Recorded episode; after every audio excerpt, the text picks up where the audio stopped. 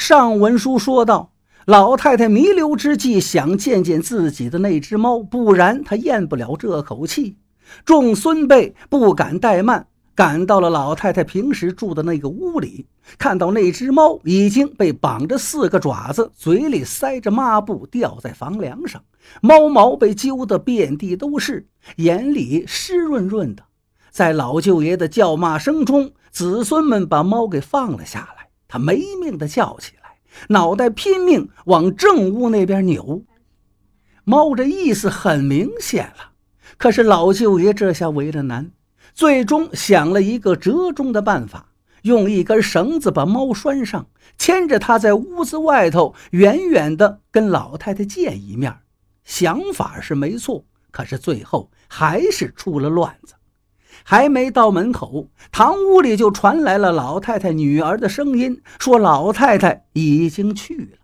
那猫一听，突然就拼命地挣脱绳子，箭一样奔向了屋里，冲进去就扑到老太太的脸上。二儿子见状，一棍子把猫打出去老远，正要往前再补一棍的时候，老太太的尸身突然一下子坐了起来。两眼直勾勾地盯着前头，也不说话。过了片刻，就躺下了。老舅爷上前探了探鼻息，说：“这老太太明明还有气息呀。”二儿子去收拾脑袋被砸开花的死猫，大家又把老太太抬回了以前住的小屋。可打这儿起，怪事儿是接连发生。第一件怪事儿就是白天总看见老太太躺在炕上。送进去的饭菜没动，但也不见老太太饿。可是到了半夜，家人总觉得有人在院子里走动。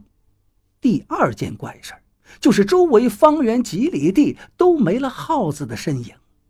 第三件事就是陆陆续续有小孩子失踪。开始是不到周岁的婴儿，等婴儿没了，三四岁的孩子也保不住了。一时间人心惶惶，大家晚上睡觉都把门从里面拴上，夜里把小孩子挤在当间可是到了天亮一看，大门敞开着，床上的孩子不见了。